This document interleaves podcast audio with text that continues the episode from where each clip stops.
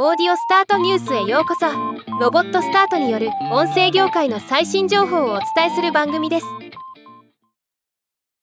RKB 毎日放送が2023年12月19日ポッドキャスト番組の企画制作配信を支援するポッドキャストラボ福岡100本プロジェクトを開始すると発表しました。今日はこのニュースを紹介します。このプロジェクトは今後100番組配信を目標に広くポッドキャスト番組の制作配信を担うポッドキャスターを募集し福岡から音声配信ムーブメントを起こすことを目指すもの。放送局ならではのリソースやノウハウを生かし制作や配信の支援。RKB アナウンサーをはじめタレントやポッドキャスター同士のゲスト出演。コラボレーション企画などのコーディネートを行うそうです。アドバイザーには株式会社ブック代表取締役かつ古典ラジオ出演で日本一のポッドキャスターとして活躍する樋口清則さんが就任。個々の番組の魅力向上のためのアドバイスやキュレーション番組での紹介 PR などを担います。今回ポッドキャストラボ福岡としてポッドキャスト番組を企画制作配信したい方を募集開始しました。2024年1月末までに応募した方はスタートアップメンバーとして今後のこのプロジェクトの運営方針や規約作りにも参加できるとのこと。参加条件や参加特典も発表されていますので興味のある方はプレスリリースをご覧いただければと思います。このプロジェクト指導に際し RKB の山田さんとブックの樋口さんのコメントも発表されました。RKB 毎日放送オーディオコンテンツセンター長山田悦司さんコメント。この度日本一のポッドキャスタ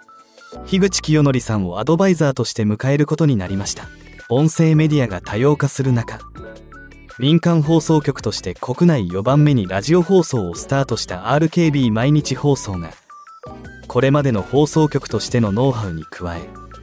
ポッドキャストに深い見識がある樋口さんとタッグを組むことで全く新しい音声コンテンツのムーブメントをここ福岡から起こすことができるのではないかと期待しています。今後さまざまな企業団体個人とのコラボレーションポッドキャスト業界で活躍する人材の発掘などを通じて音声メディアをリードする存在を目指します。樋口清則さんコメント。個人が伝えたいことを様々な方法で発信できる時代になりました。しかし音声メディアの分野はまだまだ発展途上にあると言えます。これまで私は自由な世界を作るという理念のもとステージと客席の境界をなくし誰もが自由に表現しそれを受け取ることができる世界に向けて自身の事業を通じて活動してきました。そんな中